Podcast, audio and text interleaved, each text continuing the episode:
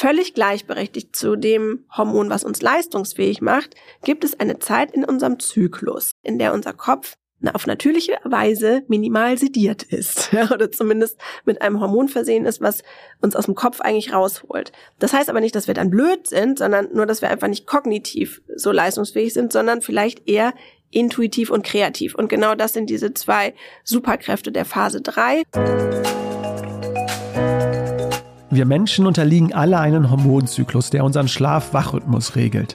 Während bei uns Männern zusätzlich das Hormon Testosteron unter anderem unsere Leistungsfähigkeit beeinflusst, haben Frauen einen weiteren weiblichen Hormonzyklus mit unterschiedlichen Fähigkeiten in den einzelnen Phasen, deren Potenzial selbst vielen Frauen aber gar nicht bewusst ist. Das kann der absolute Lebensbooster sein, weil dadurch sehr viel Leichtigkeit entsteht. Was zyklusorientiertes Arbeiten ist und warum nicht nur Frauen, sondern sogar auch Männer und Unternehmen vom bewussten Umgang mit dem Menstruationszyklus profitieren, das erfährst du in dieser Folge. Zu Gast ist Dr. Miriam Stark. Als promovierte Wirtschaftspsychologin, Coachin und Gründerin der Tacheles-Beratung unterstützt Miriam Einzelpersonen und Organisationen zum zyklusorientierten Arbeiten, das durch den bewussten Umgang mit dem Menstruationszyklus einerseits Frauen schmerzfreier, zufriedener, kreativer und produktiver macht und andererseits zu einem besseren Miteinander führt. Und damit herzlich willkommen bei Rebellisch Gesund. Mein Name ist Jonas Höhn und ich bin der Gründer der Detox Rebels. Mit verschiedenen Formaten unterstützen wir internationale Unternehmen, geeignete Rahmenbedingungen für Mitarbeitende zu schaffen, um sich wohlzufühlen und performen zu können. Zu Beginn der Podcast-Folge sprechen wir sehr ausführlich über die Fähigkeiten, Merkmale und Superkräfte der einzelnen Phasen des Menstruationszyklus, um darauf aufbauend ab Minute 40 das zyklusorientierte Arbeiten und dessen Auswirkungen zu thematisieren. Denn nach der Menstruationsforscherin Lara Auen leben wir immer noch in einer Welt, die den männlichen Körper und die männliche Erfahrung bevorzugt. Frauen fühlen sich dazu angehalten, sich an männliche Codes anzupassen und das Weibliche zu unterdrücken, um erfolgreich zu sein.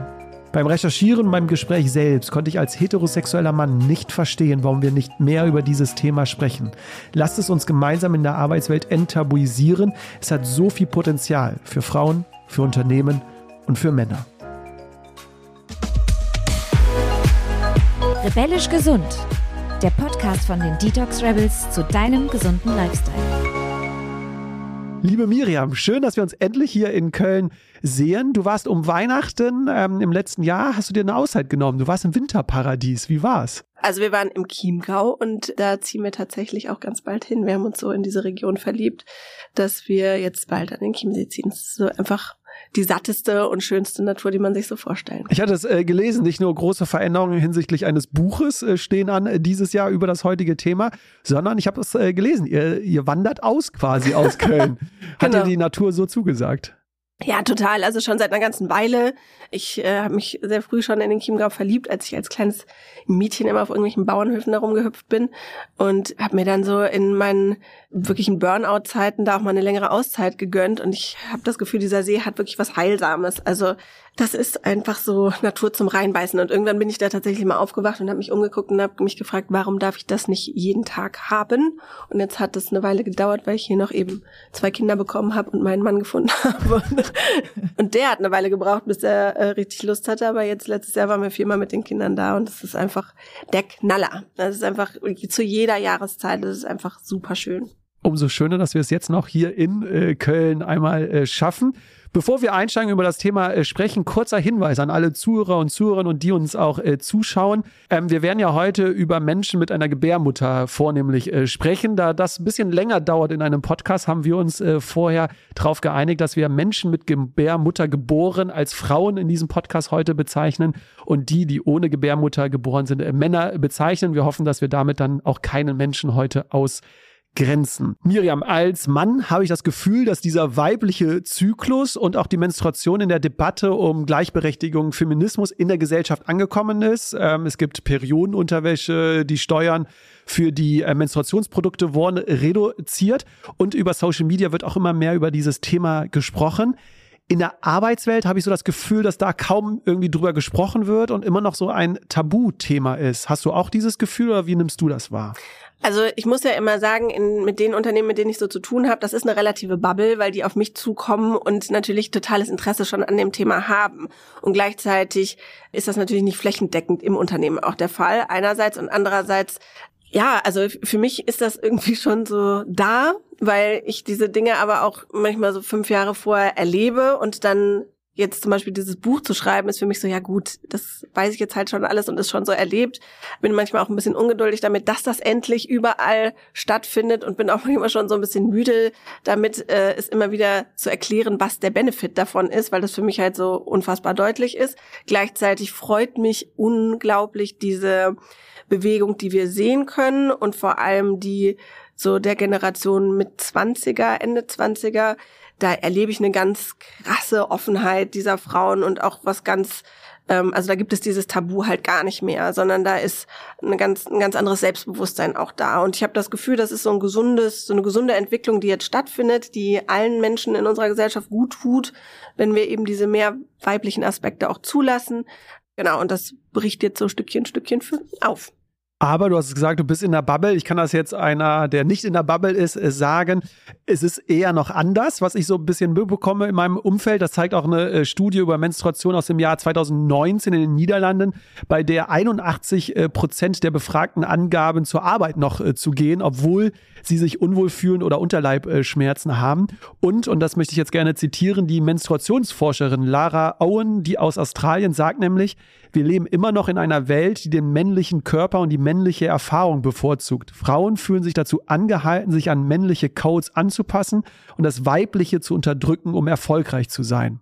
Würdest du dem zustimmen? Zu 100 Prozent, ja. Also es ist leider einfach noch so. Und warum ist das so? Das hat ganz viele Gründe. Also es ist einerseits historisch begründet, weil wir in einer Jahrtausenden alten Kultur leben, die den maskulinen Monotheismus äh, vor allem fördert oder gefrönt hat. Ja, das heißt, also es gab immer den einen Gott und der hat das Leben irgendwie geschaffen und äh, der ist dafür da, dass diese ganzen mystischen wunderbaren Dinge da sind. Und aus diesem Narrativ wurde der Frau ganz viel Mystik und Besonderes und Magie ja sozusagen entzogen. Und ich glaube, dass das gemacht wurde aus der Angst, was Frauen eben mystisches und magisches und komisches in sich haben. Und dieses zyklische Sein, das wir haben, das ist eben auf eine gewisse Art und Weise magisch und mystisch, zumindest zu bestimmten Phasen, die eben besonders auch unterdrückt sind. Aber ich glaube, da kommen wir vielleicht später nochmal genauer zu.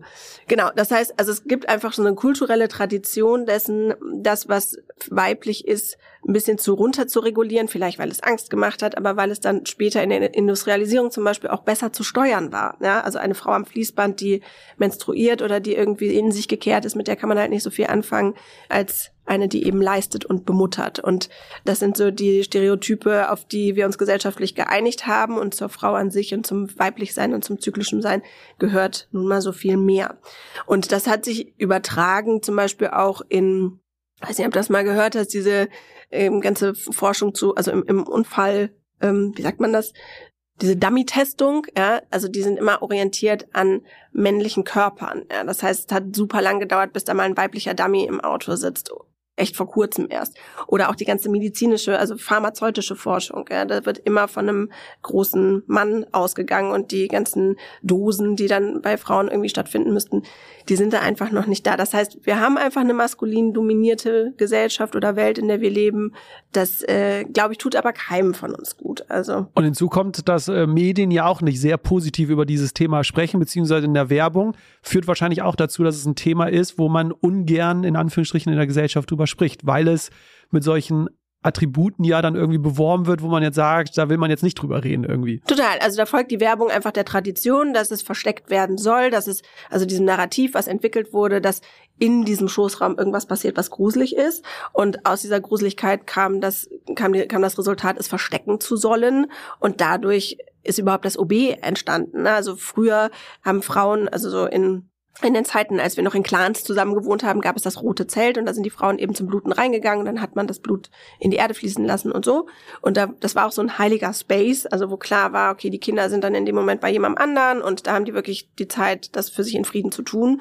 Und davon haben wir uns halt sehr weit weg entwickelt und dahin, dass es jetzt eben dieses Narrativ gibt, dass dieses Blut, was ja aus einem Ort kommt, aus dem wir alle entstanden sind, dass, dass das irgendwas hätte, was es zu verstecken gilt, ne? Und das ist so traurig daran. Oder dass es schmutzig ist. Weil Hygieneprodukt finde ich halt auch schon absurd. Also braucht ja keiner irgendwas sauber machen. Du hast in einem Interview mal gesagt, mir bricht das Herz, wenn menstruierende Personen sich den Zyklus wegwünschen, weil da so viel Potenzial drin steckt. Mhm.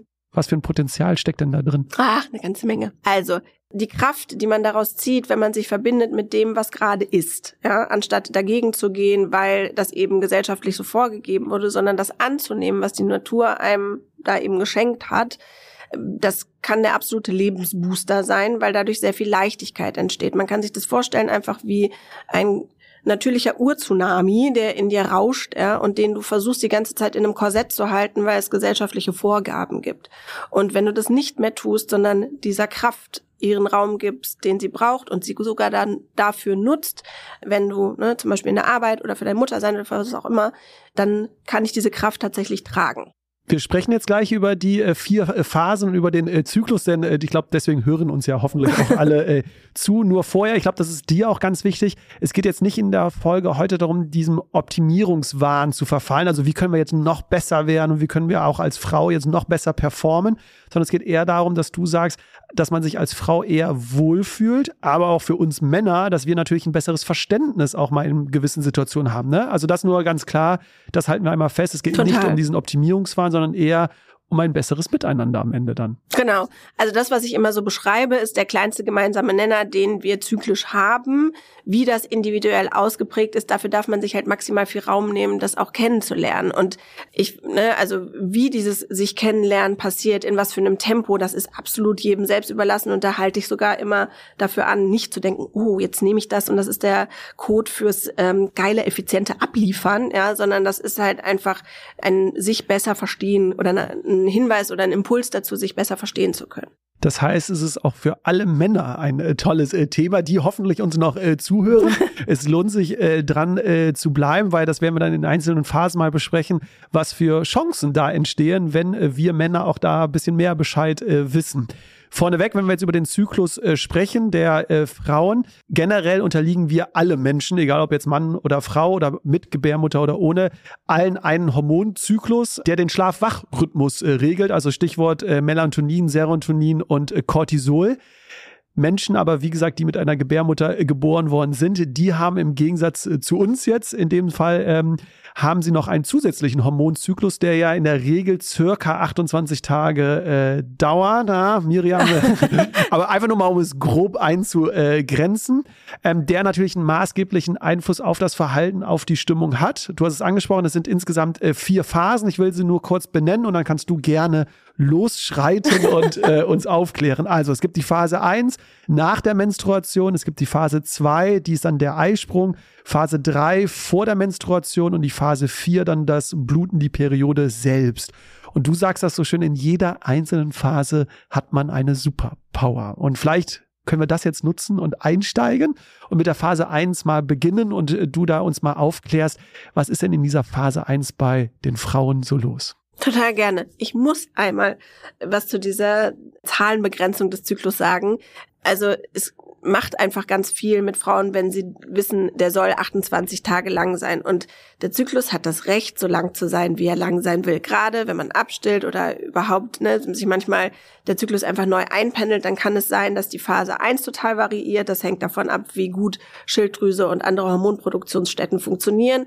Und es kann aber auch sein, dass bei hormonellen Schwankungen im Progesteron die auch mal super lang oder mal super kurz sein kann. Das heißt, auch wenn das genau der Richtwert ist und es gibt tatsächlich, also auch im Internet irgendwelche ähm, Zyklusrechner und sowas, ähm, wo immer das schon bewertet angegeben ist, hast du einen kurzen, mittel- oder einen langen Zyklus und das geht dann immer nur so bis 35. Da kriege ich halt eine Krawatte, weil ich denke, das darf sich keiner rausnehmen zu sagen, was kurz oder lang ist. Sorry, das musste kurz sein. Du bist da auch, ne? also ich habe ja, das muss man immer nur den Zuhörern und Zuhörern sagen, wir, ähm, wir investieren viel Zeit in die Recherche, aber ich kann mich natürlich nur durch Gespräche und Quellen und du, ich meine, du erlebst es ja äh, in deiner Praxis, deswegen bitte, ich erzähle immer etwas, aber was du darauf äh, gibst, das äh, natürlich nehme ich das gerne an. Von daher, ähm, ja, lass uns doch mal loslegen mit der Phase 1. Genau. Also die Phase 1, die ähm, startet, wie gesagt, nach der Blutung. Da ist die Eizellreifung schon im vollen Gange. Also ich beschreibe jetzt im Folgenden immer erstmal so das, was physisch passiert, dann was für Superkräfte dadurch entstehen. Und wenn man dann Lust hat, ähm, sich noch eine andere Ebene anzugucken, weil man manchmal keinen Zug Zugriff zu diesen Superkräften hat. Dann sage ich auch noch was zu so einer psychologischen Ebene. Also, genau, da ist die Eizellreifung im vollen Gange. Das heißt, das Östradiol steigt auf im Körper.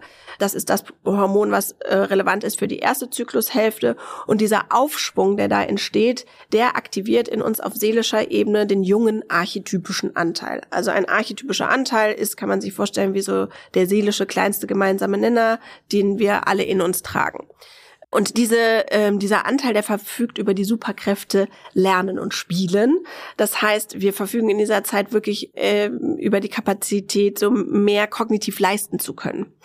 Das ist eine super Zeit, um also privat vielleicht die Steuererklärung und sowas zu machen, aber natürlich beruflich betrachtet, sich neuen Themen zu widmen, da in so einen Explore-Modus zu gehen, auch mal ähm, wirklich kognitiv ähm, sich tief in Sachen reindenken zu können, aber vor allem strukturiert vorzugehen. Also alles, was so klassischerweise unser Köpfchen beansprucht und ähm, wo wir vielleicht zu anderen Zeiten merken, hm, habe ich sonst eigentlich nicht so Bock zu, geht in dieser Zeit halt super. Ich hatte rausgelesen, Ideen sammeln, brainstormen, sich weiterbilden und auch äh, offen für Neues sein, weil man anscheinend dann Lust hat, etwas Neues äh, auszuprobieren. Aber es gibt auch äh, quasi eine Gefahr, äh, hatte ich äh, rausgelesen, dass man vielleicht zu vorschnell handelt dann, weil man vielleicht diese Energie hat oder wie magst du das beschreiben? Also was ich eher erlebe, ist, dass diese Zeit so überfrachtet werden kann von Terminen, weil man so merkt, ah, jetzt habe ich die Kraft, geil, ja, und dann geht's los und dann packe ich mir da 3000 Termine rein.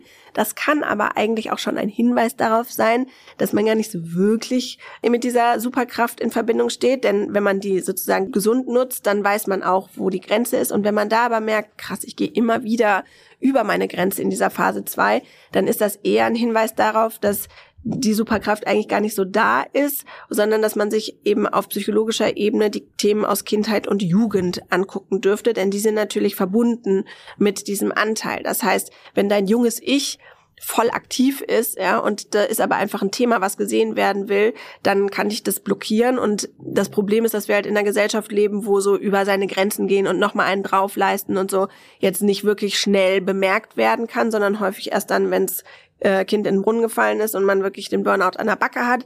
Aber das, also vielleicht mag man da einfach mal ein bisschen sensibler hingucken, gucken, ah krass, weil das Stimmchen, was sagt, das ist zu viel, das ist schon da. Und aus dieser Phase des Lernen und Spielens äh, geht es ja dann in durch Phase 2. Ähm, ich hatte mir hier zwei Begriffe lieben und genießen ja. äh, rausgeschrieben. Das ist, glaube ich, so, was ich mir so durchgelesen habe, glaube ich, die Phase, wo, also kannst du mal ein bisschen drauf eingehen, aber wo, glaube ich, so voll äh, das Maximum irgendwie erlangt wird, oder? Genau, also das Östradiol steigt immer weiter ran und die eine Eizelle, die äh, ihren Job sozusagen am besten macht, wird halt reif und rund und das macht halt, dass dieses Östradiol so sein Zenit erreicht. Ja, also es ist halt richtig auf dem Höchstpunkt. Und weil Mutter Natur halt smart ist, ähm, werden wir dadurch unwiderstehlich und gleichzeitig diplomatisch, weil die natürlich möchte, dass diese ganze Eil Zellreifungsnummer auch erfolgreich ist. Und das ist in einer Gesellschaft, die maskulin dominiert ist, total praktisch, weil in der Zeit sind wir halt unwiderstehlich. Das heißt, das ist eine super Zeit, um Gespräche zu führen, vielleicht auch mit Mitarbeitenden, die normalerweise anstrengend sind. Das ist eine super Zeit, um auch mit äh, Kunden ähm, irgendwie die äh, so schwierige so Konfliktgespräche zu haben. Ähm, es ist eine super Zeit, um Vorträge zu halten. Es ist also rundum so immer dieses, wenn man so will, es gibt eine Autorin, die nennt es das Divenhormon, ja, also immer, wenn man so seine innere Diva channeln möchte, ist das natürlich eine super Zeit. Und gleichzeitig gilt auch da, es kann sein, dass wir eben keinen Zugang dazu haben und uns in dieser Zeit nicht so gut fühlen. Stichwort Mittelschmerz, ne, ist was, was gängiger aufkommt. Das ist einfach dann der schmerzhaft empfundene Eisprung. Und das kann wiederum Hinweis sein auf die Themen Mutter und Mütterlichkeit. Und gerade dieser Eisprung, der ist äh, bei allen Frauen einfach ein Hinweis auf das Thema Kinderwunsch. Also mhm. da gibt es einfach was, was sich dann angeguckt werden möchte. Ich hatte hier noch äh, stehen äh, Stärken, äh, Unbesiegbarkeit, äh, Produktivität, äh, Verbindung und Kommunikation. Also man möchte auch mit Menschen dann irgendwie in Kontakt gehen, also für Netzwerken, für alles Mögliche. Das ist, glaube ich, so die Phase, wo ich jetzt als Außenstehender irgendwie so den Eindruck habe, das ist so die, wo man nach außen hingerichtet, so in dieses, ich will mit jedem sprechen, in Kontakt sein, ich will aufgeblüht, ich will raus, ich will irgendwie was erleben, oder? Ist das so Total. dieses Gefühl? Also es ist auch so, dass das eben dieser mütterliche archetypische Anteil ist und es hat sowas sehr umsorgendes, ja, und verbindendes. So alles, was wir eben genießen und lustvoll und liebevoll miteinander verschmelzen können, so das machen wir, also können wir da halt sehr gut und ähm, das ist natürlich auch super attraktiv im Außen und gleichzeitig ähm, total verbindend und ein absoluter Mehrwert für auch unternehmerischen Kontext. Ich bin immer auch ein Fan davon, diese Zeit dann auch sich selber zufließen zu lassen, weil wir halt darauf ne, auch trainiert worden sind, dass dieses mütterliche, dieser mütterliche Anteil, und das gilt gerade für Frauen, die dann auch Mutter sind, ne, dass wir das nicht immer so nach außen geben, auch wenn wir das in dieser Zeit können, sondern dass das auch eine Auftankzeit für uns selber sein kann. Das heißt, dieses lustvolle und genussvolle auch mit uns zu teilen. Bevor wir jetzt auf die nächsten zwei Phasen gehen, mal ein kurzes äh, Zwischenfazit, weil das war so, als ich das alles so äh, gelesen habe. Diese zwei Phasen, über die wir jetzt gesprochen haben, die entsprechen natürlich jetzt in ersten Augenblick der Gesellschaft, die wir jetzt in den letzten Jahren ja auch geprägt haben. Also du bist leistungsfähig, ähm, du kannst produktiv arbeiten, du bist so sehr in diesem Außen. Das heißt, in, wahrscheinlich, wie ist da dein Eindruck, in diesen zwei Phasen haben es jetzt Frauen nicht so schwer, weil es halt zu dieser Gesellschaft passt, oder? Oder wie ist da so dein Eindruck? Genau, also der der st größte Störfaktor kommt auf jeden Fall bei den bei den nächsten beiden und äh, weil das einfach Rollenbilder sind, die wir in unserer Gesellschaft präsent haben. Ne? Also die leistende Frau, die mütterliche umsorgende Frau, das ist einfach was, was man kennt und ähm, deswegen oder was auch erwartet wird, ne? Irgendwie. Was ne? gut einfach klickt, so ne, mhm. Das das funktioniert gut mit der Gesellschaft. Gleichzeitig muss man sagen, dass die Phase 1, also gerade wenn es Themen aus Kindheit und Jugend gibt, die noch angeguckt werden wollen, eine ist, wo es sich auch mal wackelig anfühlen kann und das vollkommen in Ordnung ist. Ne? Weil ich finde oft, dass zum Beispiel in dieser, es gibt ja auch diese ähm, Zyklusperspektive der verschiedenen Jahreszeiten, ne? Und dann, also dass man sagt, Phase 1 ist der Frühling, Eisprung ist dann der Sommer, dann kommt der Herbst und dann der Winter. Das ist zur Annäherung und zum Verständnis dessen, dass das was natürlich ist, total toll, bringt nur nicht so viel und davon kommen auch ein paar Frauen regelmäßig zu mir, die sagen dann, so, eigentlich bin ich in meinem Frühling, aber ich fühle mich überhaupt nicht nach Frühling. Und das ist vollkommen in Ordnung, weil der Zyklus halt nicht nur dazu da ist, richtig abliefern zu können, sondern der ist auch dazu da, um Themen bewusst werden zu lassen. Und wenn du merkst, dass in Zyklusphase 1 es einfach wackelig ist oder sich nicht gut anfühlt, dann sage ich immer, ist so der erste Schritt, dem ganzen Raum zu geben, denn dann kannst du das Thema auch wirklich heilen auf dem Weg, der dir halt passt. Aber das heißt, dann kannst du halt danach, wenn du das gemacht hast, wirklich wieder Zugriff mhm. auf deine Superkraft haben. Das heißt, die Frage danach, wie leistungsfähig bin ich, ist auch damit verbunden, wie sehr kann ich mich mit meinen Themen, ne, oder welchen Raum gebe ich denen. Das heißt nicht, dass du direkt zum Therapeuten musst. Ich finde, jeder Heilungsweg, ne, also jeder finde seinen eigenen Heilungsweg, aber das ist auf jeden Fall was, was miteinander verbunden ist. Und bevor wir jetzt aber in die Tiefe gehen, in den nächsten zwei Phasen, erstmal allgemein gesprochen, die nächsten zwei Phasen war jetzt so für mich als Außenstehender, so bin ich ja, ähm, war es eher so Phase, wo ich mir dachte, ah, wahrscheinlich tun sich da viele schwer, weil das halt nicht zu diesem Gesellschaftsbild passt, was wir leider die letzten Jahrzehnte so geprägt haben und irgendwie dann oft die Gefühle übergangen werden, um diesem externen zu entsprechen, oder? Das ist so die Gefahr daran, dass man irgendwie versucht zu funktionieren, obwohl der Körper eigentlich einem was anderes rät, quasi. Genau das. Also dieses das, was jetzt kommt, allein schon als, als Phasenbezeichnung, ne, das macht nicht nur was mit Außenstehenden, also es macht sogar was mit Frauen an sich. Also ich kann sie ja mal benennen. Phase 3 ist eben die des magischen archetypischen Anteils und Phase 4 ist die des alten archetypischen Anteils. Und das macht was mit Frauen selber. Also, ne, die äh, sind dann auch erstmal argwünsch und sagen, wie, was, ich bin ich magisch, was soll das denn sein, ne? Hat sich total kitschig an, was soll ich damit? Und schon gar nicht, bin ich alt, ja.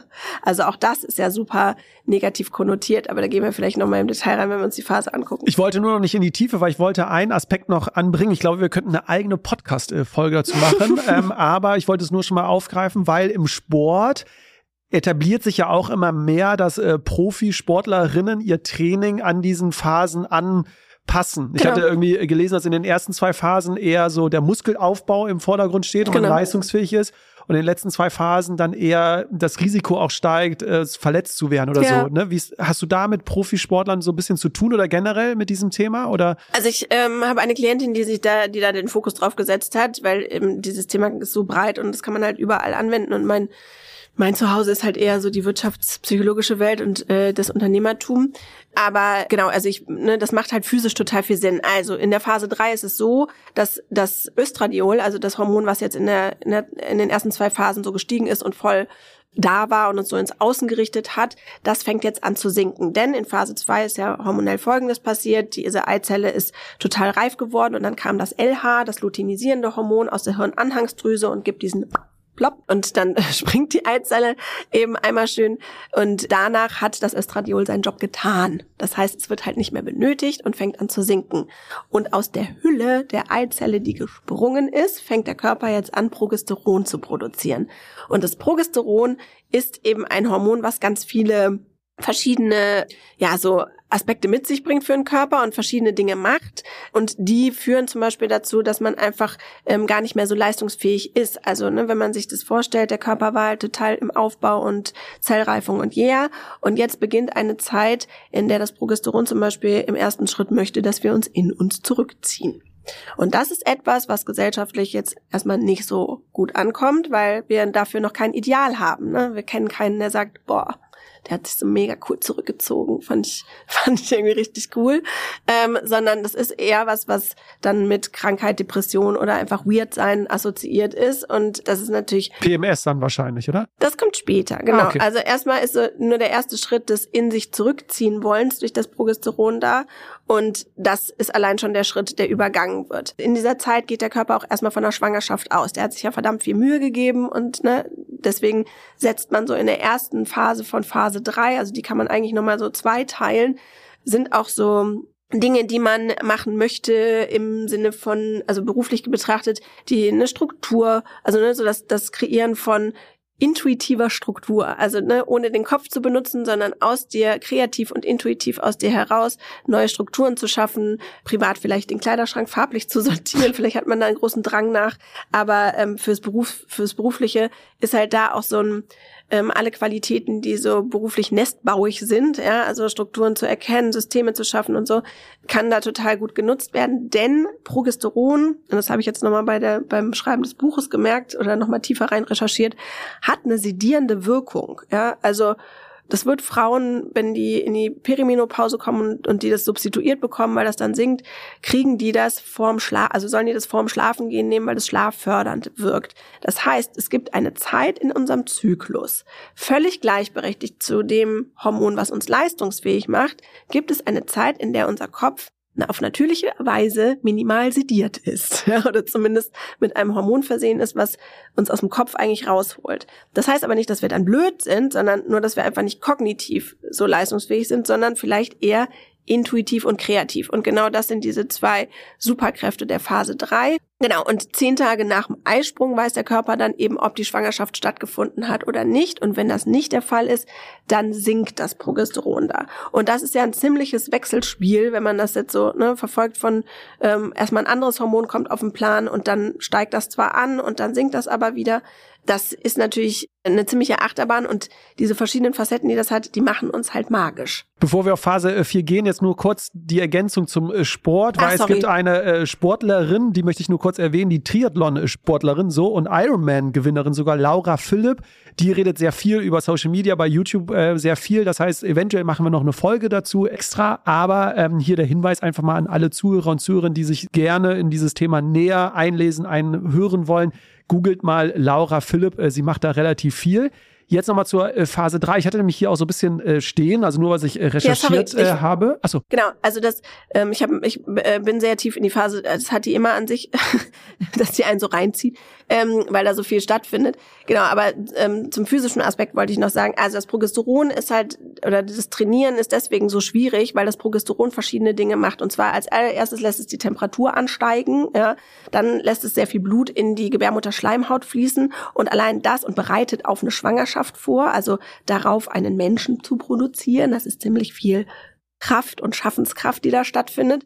Das heißt, da ist der Körper einfach mit was anderem beschäftigt. Also man kann sich das ne, wie die Vorbereitung auf eine Schwangerschaft vorstellen. Und deswegen ist, also und auch diese Temperaturshift von einem Grad im Körper ist einfach sehr kraftvoll und braucht einfach sehr viel Energie. Und deswegen ist das Training in dieser Zeit anstrengender. Also die Temperaturregulation ist was, ne, und also es macht einfach nicht so viel Sinn, dann sich nochmal ein extra Ziel zu setzen, sondern das kann man halt super in Phase 1 und 2 machen. Und ich hatte jetzt hier stehen, ähm, wegen den Stärken oder auch dem beruflichen, dass es eher die Phase ist, wo man abarbeitet, so ein bisschen Stillarbeit, so wo man unterm Radar fließen möchte, oder habe ich das falsch äh, recherchiert? Das würde ich so nicht sagen. Also ne, die, die ist halt noch nicht so, ich glaube, die ist noch nicht so überall angekommen, die Phase 3, was die alles kann. Also, die ist eben so zweigeteilt. Das heißt, der erste Teil ist dazu da, wirklich sich erstmal in sich zu kehren und tatsächlich auch bei sich anzukommen. Man hat halt nicht so Bock auf diesen Smalltalk, aber wenn man es zulässt, ist man gut mit sich angebunden und mit sich verknüpft. Das heißt, intuitive Gespräche, Entscheidungen und Dinge, die so meaningful sind, ja, also wirklich Gehalt haben, die sind da total auf dem Plan. Und gerade in der zweiten Hälfte, wenn dann der Körper gemerkt hat, ach Mist, äh, Eizelle nicht befruchtet, Progesteron sinkt, dann ist da eben noch diese vorbereitete Schaffenskraft da. Und die muss halt raus. Das heißt, die muss irgendwie auf die Straße gebracht werden, weil wenn wir die uns zu Kopf steigen lassen, so wie das viele tun, dann werden wir ein bisschen Kuckuck. Also dann. Und wie kriegen wir die Energie raus? Ich sag ich, schon wir, also. ja, aber es ist schön. Äh, genau, also ne, man, man darf sich da gerne auch bei helfen lassen. Also egal wie. Es, das Wichtigste dabei ist es komplett ziellos zu tun. Das heißt, ne, keinen Plan zu haben, wie es passiert, sondern wie in einem künstlerischen Prozess einfach die Farbe mal gegen die Wand werfen. Und das meine ich vollkommen ernst. Um das zu testen, ja, wie das denn so geht und wie sich das so anfühlt, kann man auch einfach mal durch den Kunsthandel seiner, seines äh, Vertrauens gehen und mal das rausgreifen, auf das man mal so Bock hat und wirklich das machen, was man heimlich immer schon mal wollte. Und fürs Berufliche betrachtet ist das die perfekte Zeit, um Brainstorming zu machen ohne das Gehirn. Also, also, intuitiv einfach kommen zu lassen, neue Produkte zu entwickeln, ganz viel aus sich raus sprudeln zu lassen, wohin zu gehen soll, ohne an die Konsequenz, also eine große. Also die Gefahr ist eher, dass man versucht, was zu unterdrücken und es nicht rauszulassen, ob es jetzt Gedanken sind oder die Energie. Ich glaube, die zwei Begriffe für diese Phase sind ja auch Kreativität und Intuition. Dann, genau, ne? okay. genau. Das sind die zwei Superkräfte und die darf man dafür eben nutzen. Und das, weil du eben auch PMS angesprochen hast, ne? also die Zeit, die, ähm, also was, was dann passiert, wenn wir das nicht tun, weil wir das nicht gelernt haben, weil wir nicht das Wissen darüber haben, dass das die Zeit ist, in der das auch stattfinden darf, das produziert halt PMS. Das heißt, diese irre Energie, die da in uns ist, die eigentlich dazu da war, einen ganzen Menschen zu produzieren, die wir aber auch für alles andere nutzen dürfen und die ich in meiner Beratung halt liebe, mit diesem ganzen unternehmerischen Wissen zu kombinieren, ja, und daraus total geile Businesses entstehen lasse, die darf natürlich auch dafür, also die muss genutzt werden, weil wenn wir die in uns behalten, dann spannen die Brüste, dann gibt's ne, irgendwie komische Verhaltensweisen in den Stimmungen, weil wir uns die zu Kopf steigen lassen, da gibt's dann irgendwelche aggressiven Momente, da kann man sich aufgedunsen fühlen, alles mögliche. Und das Also ist die Phase drei schon eine entscheidende Phase, wie ich es jetzt so raushöre von dir. Total. Also im Vergleich zu den anderen merke ich so, da passiert irgendwie ganz viel und man kann vielleicht auch viel falsch machen, wenn man nicht auf den Körper hört dann. Also mit vielen Folgeerscheinungen, wo man eher vielleicht denkt, ja, warum kommt das jetzt? Und dann hat das aber den Ursprung irgendwie vielleicht in dieser Phase. Genau. Okay. Hm. Also auch das, ne, wie du eben schon gesagt hast, Phase 1 und Phase 2 ist halt geprägt von Rollenbildern, die in unserer Gesellschaft abgebildet sind. Das heißt, da gibt es erstmal keine Dissonanz in der Passung. Ja. Phase 3 gibt's halt nicht. Also es gibt kein Ideal für die magische Frau. Ne? Vielleicht so im Star-Bereich, aber das war es dann auch so. Der äh, ne, der Otto Normalbürger hält sich jetzt nicht für magisch, sondern wenn, wenn du das sagst, denken alle, du bist verrückt. Und gleichzeitig sich aber dieser Seite eben zuzuwenden und mal zuzuhören und reinzugehen und zu gucken, was für ein Ventil brauche ich? Und es kann ja auch am Anfang sein, dass du auch mal im Büro die Musik aufdrehst und mal was raustanzt, was sich da angesammelt hat. Ja, das kann wirklich helfen und es kann einfach gut tun, weil das nun mal Aspekte von uns sind, die da sind kann es sein, jetzt reden wir schon so viel über diese Phase, aber jetzt, wenn ja. du das so erzählst, kann das dann auch sein, dass dann manchmal, wenn jemand etwas Falsches sagt oder falsch reagiert auf eine Person, dass dann vielleicht man sogar überreagiert, weil dann irgendwie so diese Energie auf einmal raus will und man im Nachgang dacht, warum habe ich denn jetzt so vielleicht in dieser Situation reagiert? Kann das, können das so Vorfälle sein? Total. Also das ist äh, gerade, ne, das, weil das eine Phase ist, die halt maskulin seit Jahrtausenden so unterdrückt ist, schwelt in uns auch so ein bisschen die Wut der Ahnenlinie. Das heißt, ne, wenn jetzt also ich nicht darüber reflektiere, dass das eine Zeit ist, in der ich meine Magie rauslassen darf und auch rausgehe damit und ähm, ne, die für mich nutze und dann sagt halt irgendwie noch ein Typ irgendwas zu mir, dann kann das so Ling, ja, so der absolute, keine Ahnung, Funke sein, der das Feuer entfacht und ähm, nicht nur in Beziehungen, sondern auch im Arbeitskontext kann es sich dann natürlich entladen. Wobei ich jetzt nicht ne, dieses Narrativ unterstützen möchte, dass so Frauen in der PMS-Zeit super ähm, super schnell zu entzünden sind, sondern nein, das wollte ich auch nicht damit ne, äh, sagen, sondern nur hatte ich jetzt so im Gedanken, wenn halt die Energie nicht raus kann, kann es ja sein, dass es dann in Momenten rauskommt, wo man es vielleicht nicht gerne hätte. Klar. Aber es hat sich dann so angestaut irgendwie, ne, wenn man nicht dafür gesorgt hat, dass die schon vorher in schönere Prozesse oder in schönere Ideen, Projekte rauskommen konnte. Voll. Und also insgesamt auch mit diesem ersten Moment, sich in sich zurückzudrehen und in sich reinzuschauen und dann aber was ne, zu spüren, was eben raus darf, ist diese Zeit auch wirklich wichtig für so Seelenhygiene. Also so sehr wir hormonell in Phase 1 und 2 ins Außen gerichtet sind und da auch super im Außen aktiv sein können, ist das einfach eine Zeit, in der wir in uns reingucken dürfen. Hm. Und das heißt nicht, dass wir von der Außenwelt dadurch abgeschieden sind, nur diese Art der Kommunikation verändert sich. Und ich finde es zum Beispiel in Teams halt unfassbar wertvoll, wenn jemand weiß, ach, die ist in Phase 3, die ist nicht weird oder die hat nicht irgendwie ein Problem mit mir und die findet mich nicht plötzlich scheiße, weil die hat ja letzte Woche noch voll nett mit mir geredet, war noch voll offen und Kaffee trinken und so. Und jetzt hat die da überhaupt keinen Bock mehr drauf, ne? das geht halt weg, weil wenn du weißt, ach, die ist in Phase 3, dann kannst du sogar sagen, so, boah, ich stehe hier gerade kreativ voll auf dem Schlauch, kannst mir mal irgendwas hm. aus deiner Wunder-Zauberkugel rüberschieben, ja, und dann kann das sogar noch eben befruchtend sein ja. innerhalb des Teams. Schön. Und dann kommt jetzt die letzte äh, Phase, äh, die Phase 4, die auch die Überschrift äh, Weisheit und Loslassen irgendwie ähm, hat. Magst du da mehr zu erzählen? Ja, also das Progesteron ist ja dann in der Phase 3 hat es angefangen zu sinken und wenn das seinen Tiefpunkt erreicht, dann löst sich das Endometrium und die Blutung beginnt. Und diese, mm, dieser hormonelle Tiefstand, der dadurch entsteht, dass das Progesteron jetzt auf dem Minimum ist und das Östradiol ist ja schon gesunken, der macht zwei Dinge mit uns. Nämlich einerseits sind wir physisch nicht sonderlich leistungsfähig, daher auch das Thema mit dem Sport, ne, dass man da einfach nicht reintrainieren soll. Und das andere ist, dass wir aber dadurch, dass wir nicht hormonell gedopt sind in irgendeine Richtung, sehr, sehr weise sind. Ja, also wir haben eine relative Klarheit im Kopf. Und diese Kombination, also das physisch reduziertere und gleichzeitige Weisheit, das aktiviert in uns den alten archetypischen Anteil. Und der verfügt wiederum über diese zwei Superkräfte der Weisheit und des Loslassen. Das Loslassen deshalb, weil wir natürlich übers Blut zum Beispiel Dinge, die wir in der Innenschau in Phase 3 für uns verstanden haben, dann gehen lassen können. Zum Beispiel, wir merken, keine Ahnung, ich will einfach nicht so ein People-Pleaser auf der Arbeit sein und ich möchte nicht allen das immer recht machen und ich habe verstanden für mich, woher das kommt und ich will jetzt einfach, dass es geht, dann können wir friedlich blutend uns dafür entscheiden, dass das Blut das mit uns rausnimmt. Das klingt jetzt so ein bisschen ESO-mäßig, ist aber einfach ein Prozess, der als selbst, seelische Selbstreinigung in uns angelegt ist.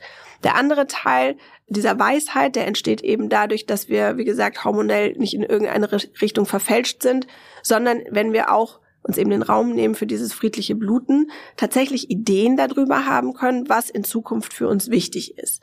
Das heißt, wenn wir festgestellt haben, ich mag den Job nicht, den ich mache oder sonst irgendwas, dann können wir in dieser Zeit ohne ein großes Zutun Ideen, Eingebungen, wie auch immer man das nennen möchte, darüber haben, was für uns eben für den nächsten Zyklus, fürs nächste Jahr, wie auch immer, wichtig ist. Und deswegen dient dieser Moment in dieser Phase 4 total als Ankermoment, weil ich weiß halt, was ich gehen lassen will und ich weiß aber auch, wo ich den Fokus setzen möchte. Und wenn wir da aber keinen Zugriff auf diese Superkräfte haben, weil wir uns zum Beispiel, weil wir nicht gelernt haben, uns diesen Raum dafür zu nehmen, dann kann es eben sein, dass es ähm, auf psychologischer Ebene da Themen gibt, auf die man hingucken möchte. Das eine ist Vergänglichkeit, das ist so assoziiert eben mit dem Loslassen, weil es da dann eben auch um das Sterben und ne, so die Vergänglichkeit des Lebens geht.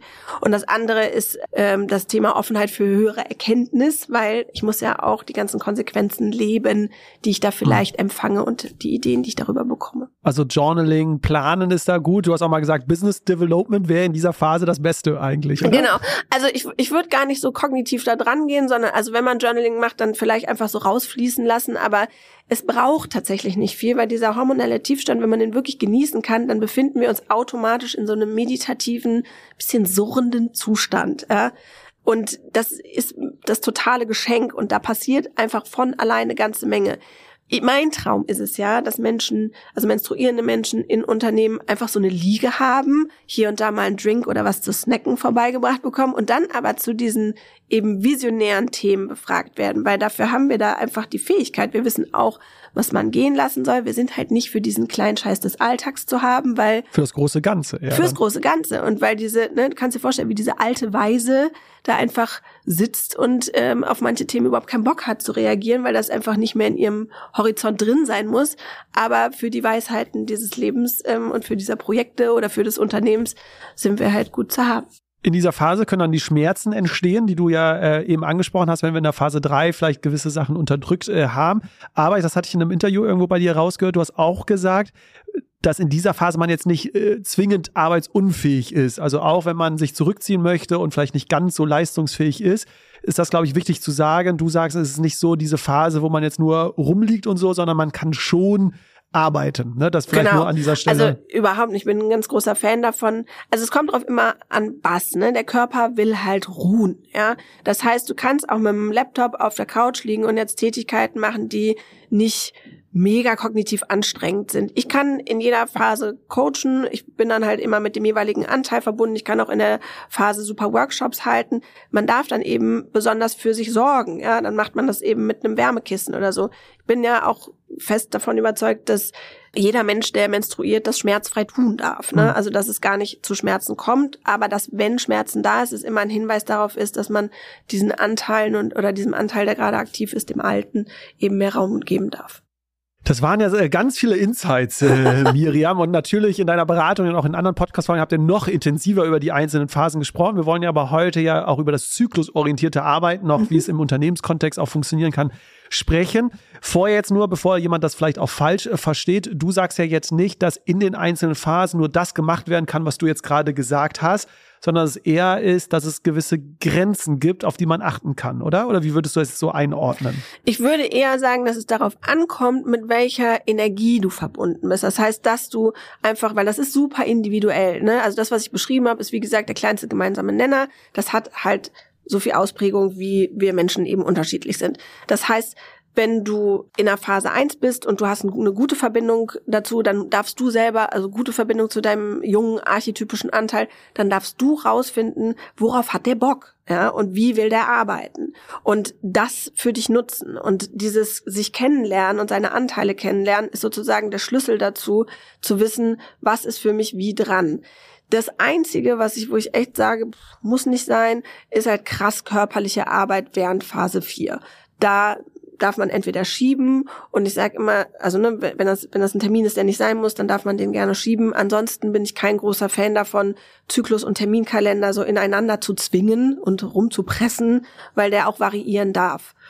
Ein anderer Hinweis, der sich immer so ein bisschen verspult anhört, der aber einfach ein Fakt ist, den ich irgendwann mal auch, äh, glaube ich, äh, belegen muss, ist, dass wenn man zyklusorientiert lebt, sich Termine und Dinge einfach manchmal echt fügen. Also dass man merkt, das fließt einfach, ne? Und Termin, der da nicht in die Phase reingehört, der wird dann von außen abgesagt. Ich habe das so oft und ich mache das ja jetzt schon seit einer Weile und ich sitze trotzdem immer da und denke, fuck, ich brauche eine GoPro, ja, die das hier irgendwie mitschneidet, weil schon wieder hat das einfach genau nicht zu meiner Energie und nicht mhm. dazu gepasst, wie ich es machen wollte. Und zack ist der Termin weg. Und es passiert natürlich auch vielen Klientinnen von mir. Kann es sein, dass äh, Frauen, die über Schmerzen ähm, klagen, diese Superpower gar nicht mitbekommen? Also egal, ob es jetzt körperliche oder geistige Schmerzen sind, kann es sein, dass die, die diese Superpower dann gar nicht wahrnehmen können? Oder wie, wie siehst du das? Genau. Also je nachdem, was für eine Phase das ist, ist das wie blockiert. Ne? Also das heißt, das Thema, was da gesehen werden will, schreit dann sozusagen über, also was seelisch gesehen wird, schreit dann über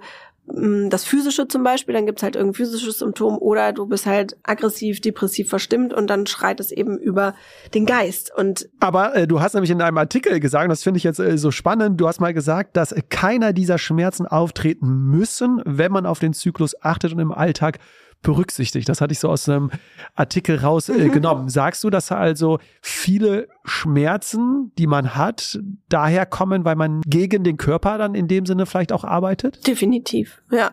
Also ich glaube ganz fest daran, dass wenn wir in Harmonie mit dem sind, was körperlich da ist. Und das, ne, also dieses zyklische Sein ist ja nicht, was ich mir ausgedacht habe, sondern das ist nun mal die hormonelle Basis unseres natürlichen Seins. Und wenn wir das respektieren und achten, dann gibt es auch nichts, wo der Körper, ich sag mal, in Widerstand gehen muss. Manchmal ist es halt tricky zu verstehen, was will es denn? Ja, also warum, warum in dieser Zeit und so. Und dann darf man da halt ein bisschen tiefer forschen. Was ich sehe und was immer der erste Schritt ist, ist, wenn man ein Symptom hat in einer Phase zu einem gewissen Zeitpunkt, sich vor allem da Raum zu geben. Also Termine rausnehmen, erstmal ein bisschen Wohlfühlprogramm zu, dahin zu legen, weil man dann dem Körper damit das Signal gibt, ich habe es auf dem Schirm. Ja, ich weiß, da ist irgendwas, weiß jetzt noch nicht was im Detail, ist vielleicht auch erstmal Wumpe, geht erstmal nur darum, dass man es ernst nimmt und annimmt und eben nicht drüber leistet und ballert und ja. weitermacht, weil das ist so der Fehler, der sich halt hinten raus echt rächen hm. kann. Eine Freundin hatte mir im Vorfeld, ich habe mit äh, vielen Frauen über dieses Thema gesprochen im Vorfeld, und eine Freundin hatte mir gesagt, sie hatte immer am Anfang ihrer Periode Krämpfe und als sie ihren Job dann aber gekündigt hat und bei einem anderen Unternehmen angefangen hat, nach einem Jahr waren auf einmal diese Krämpfe, als sie den Arbeitswechsel hatte, waren von heute auf morgen in dem Sinne einfach weg. Ne? Mhm. Das wäre ja so ein Indiz dafür, was du ja gesagt hast. Anderer Indiz ist ja auch, du hast es ja auch selbst erlebt. Ähm, ich glaube, ich darf sagen, weil du es ja in anderen Interviews auch schon äh, gesagt hast. Klar. Du hast ja zwei Fehlgeburten äh, mhm. gehabt. Du hattest ähm, kreisförmigen Haarausfall äh, gehabt als du aber dann drauf geachtet hast, ähm, du hast jetzt Kinder, deine Haare wachsen wieder, ähm, also du hast es ja auch selbst gespürt, oder? Total. Also genau, ich habe äh, irgendwann kein einziges Haar mehr am ganzen Körper gehabt ähm, und habe mich da, also dieses Thema Weiblichkeit hat halt in mir totalen Alarm geschlagen, weil das Thema Haare eben sehr mhm. damit verbunden ist. Und in dem Moment, wo ich dann zum einen zyklusorientiert ge äh, gelebt habe, kamen die Haare wieder. Ich konnte das leider nur einen Monat lang machen, weil dann war ich schwanger mit unserer Tochter und die wird jetzt im März vier. Also genau, da begann sozusagen eine ganz andere Welt und eine ganz andere Zeit. Und gleichzeitig sind Schwangerschaft, Geburt, Wochenbett, Stillzeit total die Herausforderung, weil du zwischendurch dein so klassisch zyklisches Sein erstmal verlierst oder da so aus dem Tritt kommst. Man hat aber trotzdem einen Zyklus und das zu entdecken und da in Verbindung zu sein, ist dann eben die Herausforderung. Und nur weil man darauf achtet, heißt das nicht, dass man überhaupt nicht, also dass man jetzt gar kein Thema mehr hat und mein Leben irgendwie ähm, in jedem Zyklus das, das einzige Surfen ist. Aber es ist halt super leicht, Dinge, die hochkommen, für mich zu transformieren oder mir anzugucken, wie kann ich damit umgehen und hm. sie aufzulösen. Würdest du sagen, dass dann PMS nicht als Volkskrankheit irgendwie behandelt werden muss, sondern eher dieses Verständnis, Frauen sind an gewissen Tagen nicht so leistungsfähig wie sonst, also dass es 30 Tage im Monat jeden Tag gleich leistungsfähig ist, sondern eher dieses, akzeptieren und verstehen, dass an gewissen Tagen es einfach nicht anders geht irgendwie, weil es der Körper nicht zulässt. Wie siehst du das? Ich glaube, dass es nicht nur Frauen sind. Ich, glaub, ich, glaube, ich glaube, dass niemand in dieser Gesellschaft so linear leistungsfähig ist, ne, Na, wie wir das von uns abverlangen. Und wenn wir uns, und das ist genau das, ne, also wenn, ich glaube ja auch fest daran, dass Männer einen Rhythmus und einen Zyklus haben und hoffe darauf, dass ich, vielleicht bist du es ja auch, das Pendant ergibt, ne, dass, dass jemand da mal tiefer reinguckt und sich diese hormonellen Strukturen auch anguckt, weil ich glaube, dass dieses linear abliefern so ein bisschen das Problem ist. Ne? Also das ist halt Quatsch. Wenn wir alle mal ganz ehrlich sind, dann kann das keiner. Und es ist auch gut, dass wir das nicht können, weil wir eben Natur sind. Und wir haben diesen natürlichen Rhythmus.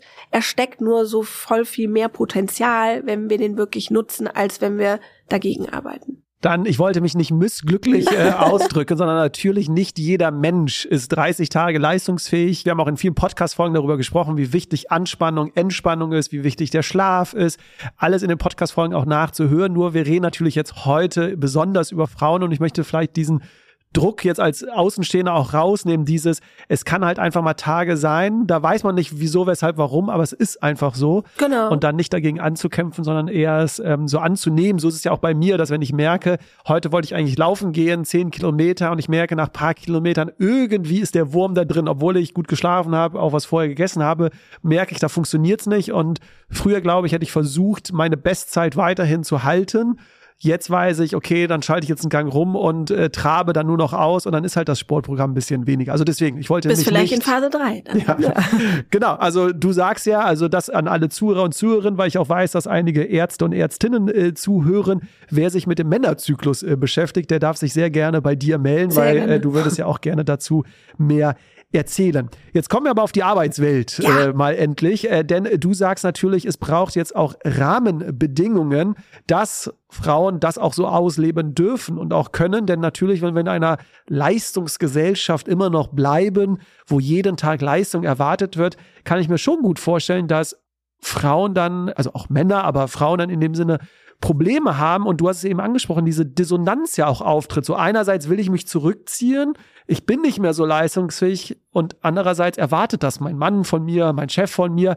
Das kommt ja zu großen Problemen dann. Total. Also das ist der mit größte Leidensdruck, ne, den das so im Zyklus regelmäßig gibt, ist einmal der Moment, bei ne, Übergang Phase 2 zu 3, eben das mütterlich Umsorgende, die, die sich dann zurückzieht. Das macht im Übrigen nicht nur auf der Seite der Frauen was, das macht auch was mit der Außenwelt. Also ne, die Männer, die erleben, dass sich das Mütterliche abwendet, da gibt's auch was, was da in denen passiert. Und das clasht ganz gerne mal gegeneinander. Aber genau, zurück zu deiner Frage. Also es ist so, dass, dass so die Basis dessen ist natürlich das Wissen. Also, dass alle erstmal wissen, dass es diese Phase 3 gibt, wissen, was hormonell passiert, wissen, dass da was aktiviert ist und aber auch das Wissen haben, dass überall im Zyklus einfach mal ein Thema da sein kann, was dazu führt, dass diese Superkraft nicht zu erreichen ist.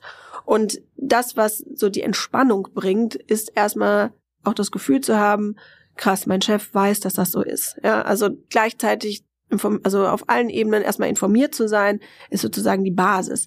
Und dann darf sich eben jedes Team auch passend zur Unternehmenskultur anschauen, wie darüber kommuniziert werden möchte. Ja, manche machen das so im. Würdest du sagen, das ist der erste Schritt, diese Offenheit, diese Transparenz erstmal überhaupt herzustellen? Weil natürlich als selbstständige Freelancerin stelle ich mir das jetzt sehr einfach vor, ne? weil du ja natürlich selbst bestimmen kannst, wie du deinen Tag gestaltest. Im Unternehmenskontext würdest du sagen, die Voraussetzung ist erstmal überhaupt, dass darüber gesprochen wird, dass das Transparenz, Offenheit hat. Genau, Thema. also dass das Thema auch jetzt nicht unbedingt nur vom von Mitarbeiterebene, ne, nicht nur da da existiert, sondern dass einfach in der Unternehmenskultur verankert ist, dass das Teil des Menschseins ist und dass man sich, wie die Lisa Jaspers das mal so schön gesagt hat, dass man sich als ganzen Menschen eben mit zur Arbeit bringen darf.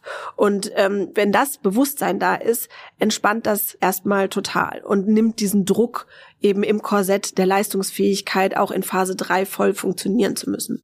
Was hältst du äh, von der Idee? Ähm, ich glaube, SAP setzt es jetzt dieses Jahr schon um oder hat es vor, kostenlose Tampons auf der Toilette anzubieten. Siehst du das so als Schritt dahin oder sagst du, das ist wieder dieses, ich sage jetzt mal Greenwashing, ja, wir machen irgendwas, aber eigentlich hat das überhaupt gar keine Wirkung jetzt auf das Verhalten von Frauen oder auf generell auf das bessere Verständnis miteinander? Ich glaube, dass das eine ein bisschen hilflose Motivation ist, aber da in die Richtung gehen zu wollen, nur nicht zu wissen, wie. Ja, also in dem, genauso wie die Frauen nicht wissen, was in Phase 3 und Phase 4 los, wissen es die Männer noch weniger, ja.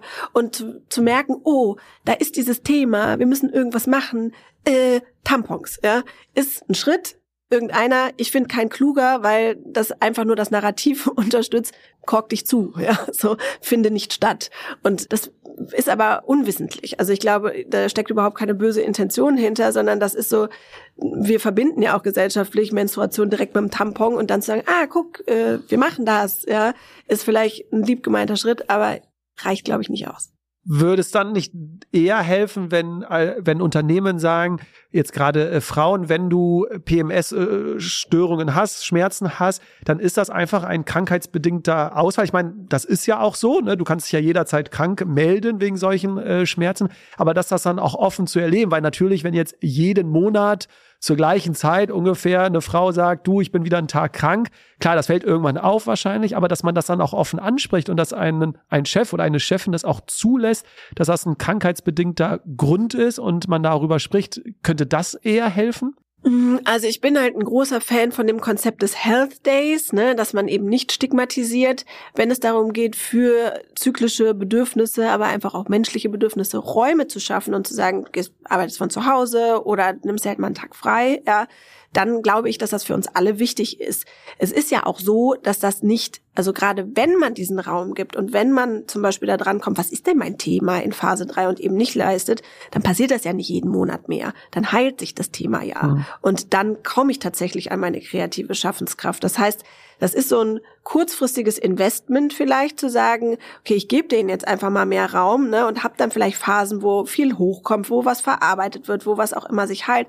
Und danach habe ich aber Leute da stehen, die gut mit sich mhm. connected sind, die ihre ne, Themen kennen, die gut da drin sind, die trans zu transformieren und habe dadurch viel weniger zwischenmenschliches Chaos, ne, viel weniger Konfliktgespräche, ich habe viel weniger ähm, Dinge, die irgendwie nach hinten fliegen, weil jemand sich über seine Grenzen, weiß ich nicht, abarbeitet und deswegen lange raus ist. Also ne, regelmäßig über seinen Zyklus und vor allem die Blutung drüber zu latschen und diese Erholungszeiten nicht zu nutzen, macht einfach krank. Das heißt, das ist viel, viel effizienter zu sagen, ich investiere halt in diese kleinen Momente der Erholung und des, der Innenschau, die man haben darf für sich, wie auch immer man die gestalten möchte und hab dafür aber einfach ein Team von Mitarbeitern, die gut reflektiert sind, die feste in sich ruhen und die vor allem gesund sind.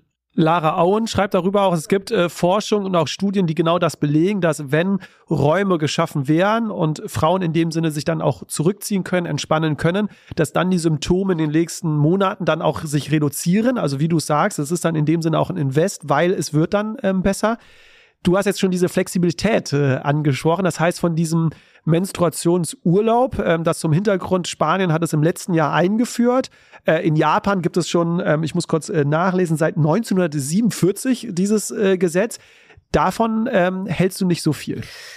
Also ich finde, dass das stigmatisiert und ich finde es auch ehrlich gesagt nicht fair. Ja, weil wie gesagt, nur weil wir nichts wissen über den maskulinen Zyklus, glaube ich trotzdem, dass es Erschöpfungsmomente gibt und es gibt auch ich glaube ganz, also es gibt so eine Studie von der NASA, wo äh, dieser hormonelle Wechsel in, innerhalb von zwei Wochen Rhythmus bei Männern stattfindet, weil die haben die halt sehr gemonitort, so die Astronauten und sind dann darauf gekommen. Genau. Und deswegen finde ich, wir sind da, wir können das so anerkennen, dass wir da einfach in einem Lernprozess stecken und um dann aber auch schon mal vorbereitend vielleicht nicht nur den Fokus auf den Frauen zu halten, glaube ich, dass es wichtig ist, dass wir da also geschlechtsübergreifend für alle Menschen einfach sagen und auch, ne, dann kommt man auch so in die Bereiche von ähm, also ne, dass du dich eben auch als Transmann zum Beispiel, wenn wenn du dich wirklich nicht gut fühlst, dann ne und sagst, das ist jetzt Policy, dass sich jeder bei der Menstruation meldet und sagt, ich gehe jetzt, dann gibt's da auch äh, Momente, die vielleicht schwierig sein könnten. Also insgesamt glaube ich, dass wir uns keinen Gefallen damit tun, wenn wir so den Fokus da drauf legen und sagen, oh, die ist jetzt wieder, die hat jetzt wieder ihre Tage und ist zu Hause. Du bist nicht alleine. Ich hab, wir haben sie ja schon oft zitiert. Lara Owen, kann jeder mal googeln, ist eine Menstruationsforscherin und macht relativ viel zu diesem Thema. Sie ist der gleichen Meinung und sagt, dass Menstruationsurlaub gerade in westlichen Ländern keine Lösung ist. Jetzt muss man dazu sagen, in Spanien der Hintergrund ist, dort Menschen, die arbeiten und weniger als drei Tage krank sind, bekommen keine Fortlohnzahlung. Das heißt, das war so ein bisschen der Hintergrund, glaube ich, um einfach zu ermöglichen, dass auch wenn du nur einen Tag krank bist in dem Sinne, dass du trotzdem den Lohn bekommst. Mhm. In Deutschland haben wir diese Problematik nicht. Manche mhm. fordern ja das auch für Deutschland, aber deswegen brauchen wir diesen Menstruationsurlaub nicht. Und die Lara Owen sagt, dass das auch keine Lösung ist, weil wenn Frauen mit Männern konkurrieren und Männer ja in dem Sinne das nicht haben, vielleicht andere äh, Schwierigkeiten, dann würden Frauen dann auch diesen Urlaub oder diese Tage auch gar nicht nutzen, um keine beruflichen Nachteile irgendwie zu erfahren. Das heißt, sie sagt gerade in westlichen Ländern, wo Frauen mit Männern mehr konkurrieren als jetzt in Asien, hält sie nicht so viel davon. Und sie sagt auch, wie du, es braucht mehr diese Flexibilität, mehr Arbeitsbedingungen, die diesen Raum schaffen, dass Frauen, natürlich aber auch Männer, sich einfach diesen Raum schaffen, wenn es mir nicht gut geht, dass ich dann auch nicht zur Arbeit kommen muss oder nicht ins Büro kommen muss, sondern dann von zu Hause aus arbeite oder mal zwei Stunden mich hinlege und dann wieder produktiv bin oder andere Sachen. Also du sagst auch, wir müssen einfach lernen, Flexibilität irgendwie einzufordern. Voll. Also ich glaube auch, dass das wirklich für alle Menschen gilt. Ne? Also dieser das, das Gefühl, da kann man sich ja auch mal so rein meditieren kurz, ja, aber das Gefühl so, du, die, die ist einfach körperlich heute üselig, ne, du hast irgendwie nicht so Bock, dich in deine Klamotte zu zwängen, sondern du hast halt mehr Lust auf Hoodie und Jogginghose. Und dann setzt du dich gemütlich kuschelig mit deinem Laptop auf dem auf Sofa, da schaffst du doch mehr, als wenn du verkrampft in deinem Anzug, Hauptsache im Büro hinterm Schreibtisch steckst und aber eigentlich dein ganzer Körper schreit, ich will hier weg. Ja, und das hat überhaupt, muss überhaupt nichts mit dem Office an sich zu tun haben oder sonst was, sondern einfach damit, dass wir eben nicht immer gleich sind und das mal loszulassen und einfach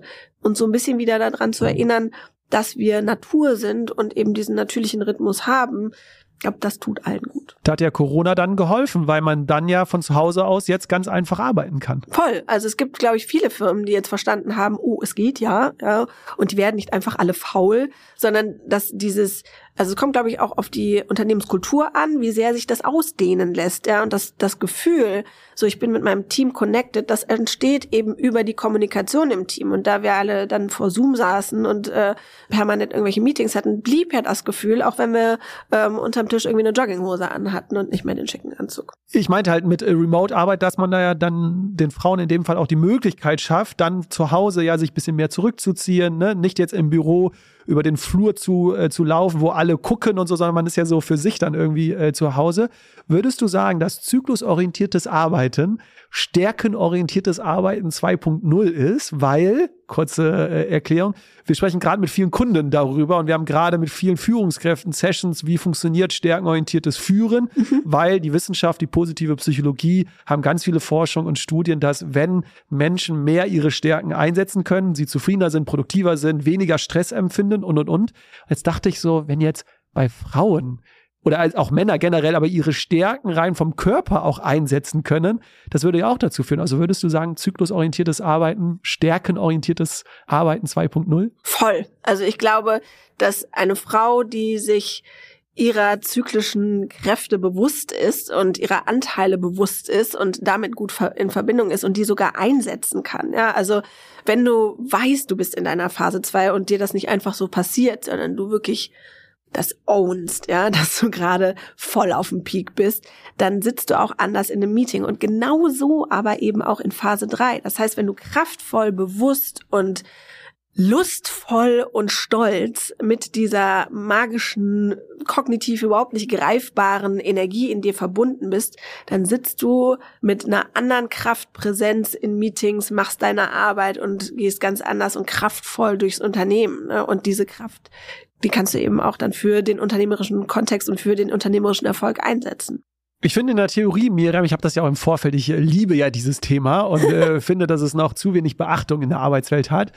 Nichtsdestotrotz bin ich auch immer ein kleiner Realist und ich bekomme ja viele Unternehmen mit und deswegen jetzt äh, ganz ehrlich mal zwischen uns, das hört uns ja keiner zu. Nee funktioniert das in der Wirtschaft so? Weil ich habe dann hier und da dann doch wieder so Fragezeichen, wo ich mir denke, ja, aber was passiert denn jetzt, wenn wir das alles so äh, zulassen und das dann, ich weiß nicht, an dem einen Tag ist ein wichtiger äh, Termin, eine Frau muss irgendwie auch raus, weil sie ist vielleicht Pressesprecherin und sie muss jetzt irgendwie was ne, kommunizieren auf einer Bühne und aber eigentlich ist sie körperlich ja gar nicht jetzt gerade in dieser Phase, dann müsste sie jetzt irgendwie absagen, dann brauchen wir ja Ersatz, der da aber auch so gut ist. Also du merkst, was ich, also funktioniert das wirklich? Also ich, ich bin felsenfest davon überzeugt, dass allen Menschen es damit besser gehen würde. Und trotzdem habe ich halt diese Fragezeichen in der Wirtschaft. Funktioniert das? Und da wollte ich dich jetzt als Experte natürlich fragen. Siehst du das, dass wir irgendwann da ankommen, wo wir wirklich das leben können so? Also, ich habe ja schon mal gesagt, ich bin Visionärin. Das heißt, ich bin jetzt schon in einer Welt, wo das für mich stattfindet. Aber ich sehe natürlich, dass es da eine Herausforderung gibt. Ja, und ich sehe ja auch, dass es in vielen Jobs Mut braucht, um diese ähm, Flexibilität zu zu kreieren. Ne? Von meinem Gefühl her ist es so, dass kein Termin außer die OP am offenen Herzen sich verschieben lässt. Aber ich verstehe, dass es manchmal ne, aufgrund der, ich weiß nicht, Branche vielleicht oder des Zeitdrucks oder was auch immer, manchmal zeitkritische Dinge gibt.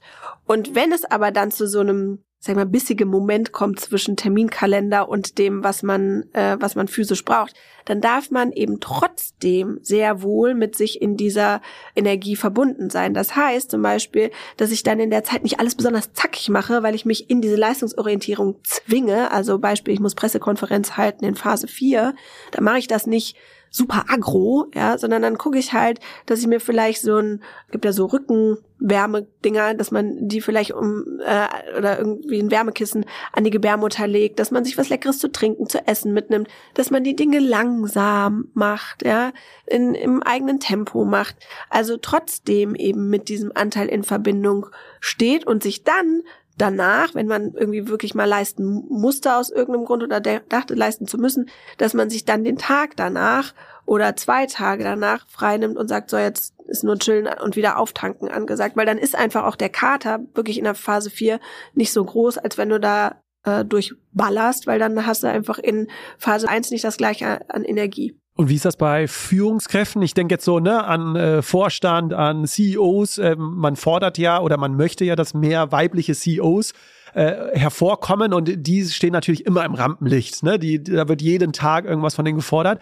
Siehst du da irgendwelche Konflikte? Weil ich mir dann ja auch schon vorstelle, wenn da jetzt jeder jeden Tag immer was von dem CEO, von dem weiblichen CEO dann möchte und die dann aber sagt, du sorry, ne, jetzt, ich bin jetzt mal zu Hause und ich bin zwei Tage nicht erreichbar, in Anführungsstrichen, ich übertreibe jetzt Siehst du da Herausforderungen oder sagst du, nee, das ist alles machbar? Ich meine, du arbeitest ja auch mit Unternehmen. Das kann schon funktionieren, wenn man den Mut hat, wie du es ja sagst. Ne? Also ich finde gerade, ne, ich arbeite halt meistens mit den Geschäftsführungen oder den äh, Frauen, die die Unternehmen gegründet haben. Und das, also das ist total beflügelnd und das entspannt einfach das gesamte Unternehmen und macht es aber auch effizienter und angenehmer, wenn das wirklich top-down gelebt wird. Ja. Mhm. Und was gibt es Cooleres, als wenn die Geschäftsführung selber sagt, so, pass auf, ne, ich gehe mal hier als Vorbild auch voran und das äh, muss man gar nicht so nur auf den Zyklus beziehen, aber die Unternehmen, wo die Geschäftsführung sich auch sonst mal irgendwie ein Sabbatical nimmt und rausnimmt und ne, wirklich Self-Care nicht nur so als äh, Buzzword benutzt, sondern sich ernsthaft sich selber zuwendet und ähm, Gesundheit und psychische Gesundheit irgendwie hoch priorisiert. Das hat eine total entspannende und gleichzeitig auch energetisierende Wirkung auf das gesamte Team weil es eben keine emotionale und kognitive Dissonanz mehr gibt, sondern genau. ne, man agiert ja so, wie es auch der Körper oder wie es der Kopf äh, zulässt.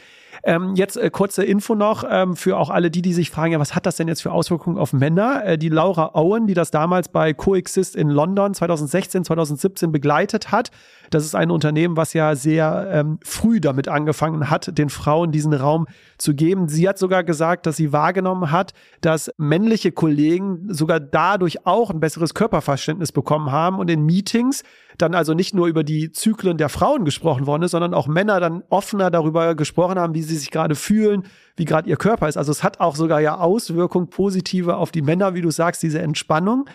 Was helfen kann, ähm, ist, was du gesagt hast, ist auch eine Zyklus. Uhr.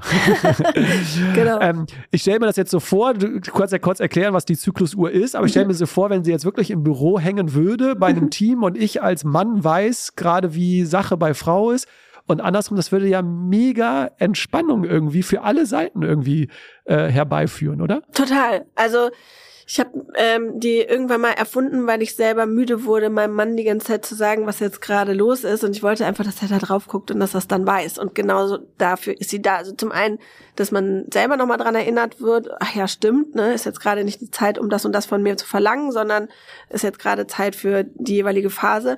Und umgekehrt informiert es eben jeden, der informiert sein möchte. Und genau, also ich glaube, dass ganz, ganz viel so kollektive Missverständnisse einfach aufgelöst werden ähm, im Team und untereinander, wenn man äh, weiß, ach, ne, die ist jetzt nicht sauer auf mich, sondern die ist halt einfach jetzt gerade in einer anderen Phase. Ich würde ja sagen, das ist ja noch nicht mal was für die Arbeit. Wir haben es gerade im Offer gesprochen. Ich stelle mir jetzt so eine Beziehung vor, ne? Weil in Phase 4 würde ich jetzt vermuten, dass jetzt keine Frau besonders vielleicht Lust drauf hat, in ein schickes Restaurant zu gehen, sich was Schönes in dem Sinne anzuziehen, voll zu glänzen. Jeder guckt auf einen und man hat dieses romantischste äh, Date. Ne? Der Mann denkt sich, ich habe was Tolles mir überlegt und die Frau denkt sich, jetzt hat er sich ja mal was überlegt, jetzt mache ich auch mit, aber eigentlich will ich ja nur zu Hause sein. Und wenn der Mann aber das Verständnis hat, und weiß, okay, sie ist jetzt gerade in Phase 4, dann kochen wir was zu Hause, dann legen wir uns auf die Couch, wir gucken in Ruhe Fernsehen, wir machen ganz langsam. Das würde ja super viel ähm, Spannung auch in einer Beziehung herausnehmen. So, deswegen hoffe ich, dass alle Männer, die jetzt noch zugehört haben, es würde für ein besseres Miteinander sorgen. Ne? Total. Also es gibt ganz viele, Phase 3 ist eine mega spannende Zeit für Paare und also ich berate ja auch Paare dazu, wie sie genau den Zyklus auch für sich als Kraftquelle nutzen können. Und gerade in Phase 3 gibt es ganz, ganz viel, was wir lernen dürfen oder auch heilen dürfen. Ne? Ich habe ja schon gesagt, wir kommen eben aus dieser Tradition. Männer haben gelernt, ah, das ist irgendwie strange. Also ne, die Ahnenlinie hat gelernt, wir müssen das unterdrücken. Und wir Frauen haben gelernt, ah, das ist was in uns, was unterdrückt wurde. Und jetzt stehen wir aber voreinander und möchten irgendwie liebevoll miteinander leben und kämpfen mhm. uns aber irgendwie so an diesem Traditionspackage ab, ja, was wir so vererbt bekommen haben.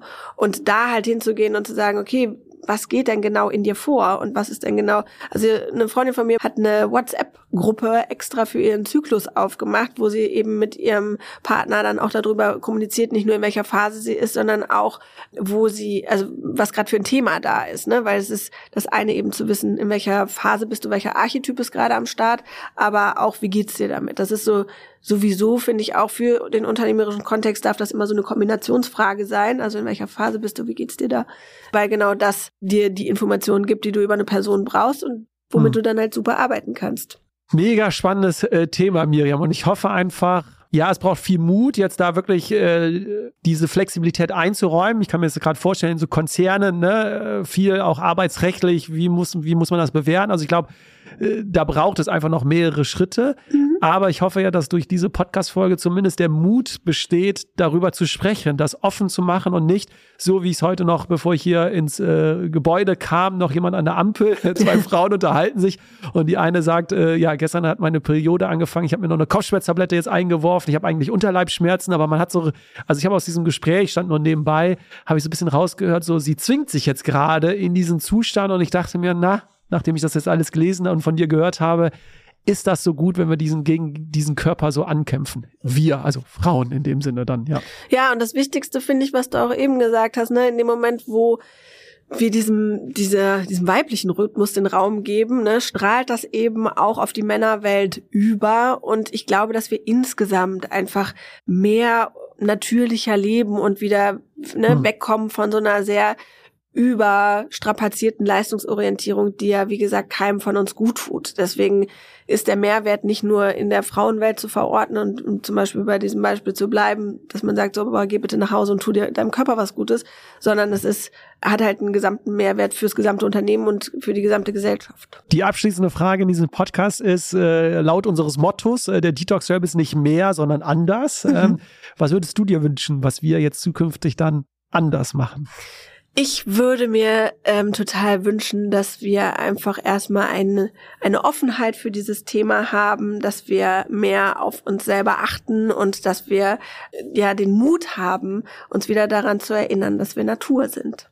Das hast du äh, schön gesagt. Und wer jetzt äh, mehr, ich glaube, wir hätten jetzt wirklich, ich würde am liebsten noch so viele Themen anschneiden, Voll. aber mit Blick auf die Uhr, wir sind schon äh, völlig äh, drüber. Ähm, ja, vielleicht machen wir eine zweite äh, Folge dann noch, äh, Miriam. Aber wer mehr über dich erfahren möchte, der wird dich unter Miriam Stark finden. du hast aber auch die Tacheles-Beratung, auch dort wie gesagt, hast du eben schon ja gesagt, gibst du Workshops, Beratung, du arbeitest auch mit Unternehmen zusammen.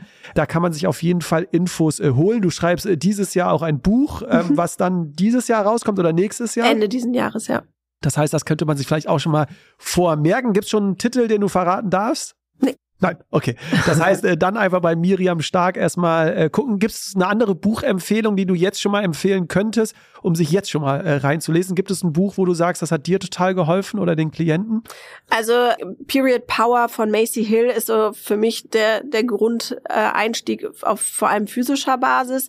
Ich habe auf meiner Homepage im Shop auch ein Booklet, was erstmal so das Wissen, was ich jetzt im äh, im Podcast geteilt habe, so grob zusammenfasst. Aber das Buch wird halt sehr weit elaborierter und wie du merkst, ne, man kann damit, also ja kann ewig darüber reden. Und wie gesagt, Lara Auen könnte man vielleicht auch noch an diesem äh, Punkt äh, nennen. Sie bringt auch dieses Jahr ein Buch über zyklusorientiertes Arbeiten im Arbeitskontext. Äh, über Menstruation im Arbeitskontext. Äh, genau, du gehst nämlich einen Schritt weiter, finde ich. Ne? Ich habe viel gelesen und dachte mir, ja, das geht jetzt nur irgendwie um die Periode und über die Menstruation, also Phase 4, aber nicht über dieses Stärkenorientierte. Genau. Und deswegen fand ich das so spannend, dass wir da heute so ausführlich gesprochen haben. Miriam, vielen Dank Jonas. dir. Es war schön. Danke dir, fand ich auch. Ja, das war der Rebellisch Gesund Podcast. Und wenn dir die Folge gefallen hat, teil doch gern die Folge mit jemand, der oder die auch von ihr profitieren kann. Und da ich es persönlich total spannend fände, deine Gedanken und deine Learnings zu dieser Folge zu hören, teile doch gerne diese in Form einer Rezension auf den Podcast-Plattformen oder lasse sie uns zukommen auf Instagram oder auf LinkedIn. Auf LinkedIn teilen wir immer mal wieder auch Einblicke in unsere unsere Arbeit mit unseren Kunden. Deswegen, du findest uns dort unter Detox Rebels oder mich persönlich unter Jonas Höhn. Ich freue mich jetzt, wenn du wieder in die nächste Folge einschaltest, egal wo du noch bist. Einen schönen Tag und bis bald. Macht's gut. Tschüss.